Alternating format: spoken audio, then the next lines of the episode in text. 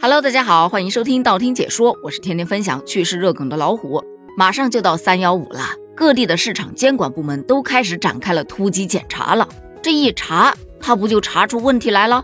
比方说，福州和厦门两地的市场监管部门最近就发现，这一斤的皮筋可以卖出上百元的螃蟹价，这是怎么回事呢？就说啊，现在的螃蟹呀，身上基本上都是五花大绑的，绑着非常粗大的红色皮筋。称重之后，你会发现，螃蟹身上绑的皮筋的重量与螃蟹本身几乎是一样重的。它这个皮筋还真不是咱们日常绑头发的那种橡皮筋，它就是那种有小拇指那么粗的皮筋，厚实，而且还吸水。这不就引来了网友的吐槽？哎，我想问一下啊，这给螃蟹绑皮筋是哪个大聪明发明的呀？这皮筋跟螃蟹绑在一起，身价暴涨啊！嘿，通过这个事件，我想到了一个道理。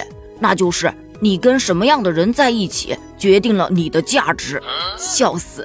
虽然好像是这么个道理，但是橡皮筋真的不配好吗？其实我看到很多小伙伴在问，螃蟹为什么一定要绑起来卖呢？不绑就不能卖吗？哎，不绑是可以卖的。我们这儿的螃蟹它就是论只卖的，压根儿没见有人给它绑过。但是不知道你发现没有，越贵的螃蟹，它反而给你五花大绑的越结实，为什么呢？那第一点肯定是站在商家的角度上，绑绳子肯定就能多赚一点嘛，毕竟绳子也能卖钱嘛。其次，那些蔫儿巴的快要嗝屁的螃蟹，它给它绑起来之后，能够让它活的时间稍微再长那么一点点，方便它以次充好，这么卖出去嘛。第二点理由呢，稍微正当了一点，就是你去买螃蟹的时候，万一挑挑拣拣被这螃蟹给夹住了，那它可不会松手了。所以，为了消费者的安全。咱们就直接给它五花大绑了，绑还不能用细的绑，因为细的它会挣脱，劲儿可大了那钳子，所以它还得用粗的，用结实的，那这重量不就一下上去了？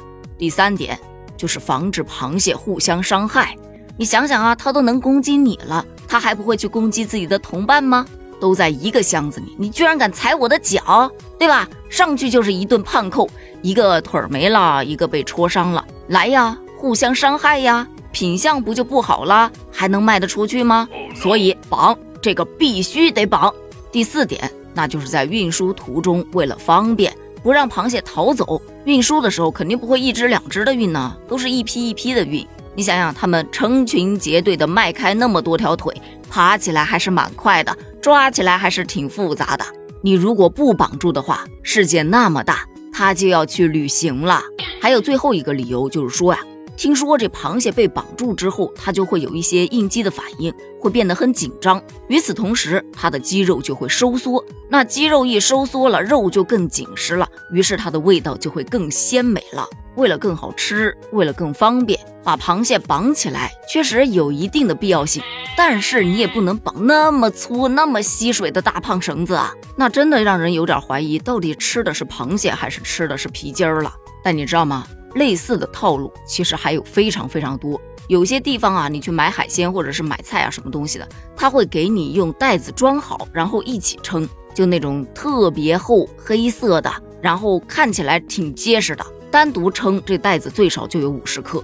所以有网友就说呀，我以后买东西绝对是先称完了之后再塞到袋子里头，一个两个的，平常还不觉得，但日积月累下来，这也是一笔不小的开销啊，这是其一。还有呢，说的是有一位林先生，他花了一百五十五块钱在熟人那里买了一只土公鸡，拿回家准备煮了吃，却发现这鸡的胃里头被塞了满满的一斤多的玉米呀！这玉米还不是喂给鸡吃进去的，是直接用筷子这么塞进去的，鸡胃都给戳烂了。他看到之后，真的觉得特别的难过。一是因为在熟人家买的，感觉受到了熟人的欺骗，这一点确实挺难过的。第二点就是这个手段之恶劣呀。虽说自己本身就吃鸡，也不是说忍不了杀生这样的良善之人，但这个明显已经上升到了虐待呀，这就真的让人难以接受了。黑心商家这四个字，他绝对受之无愧。正好趁着三幺五。希望咱们的市场监管部门能够多多的注意这一方面的乱象，严厉打击，坚决杜绝，维护消费者的合法权益。对此你怎么看呢？你还见过哪些这样类似的套路呢？欢迎在评论区发表一下你的观点哦，咱们评论区见，拜拜。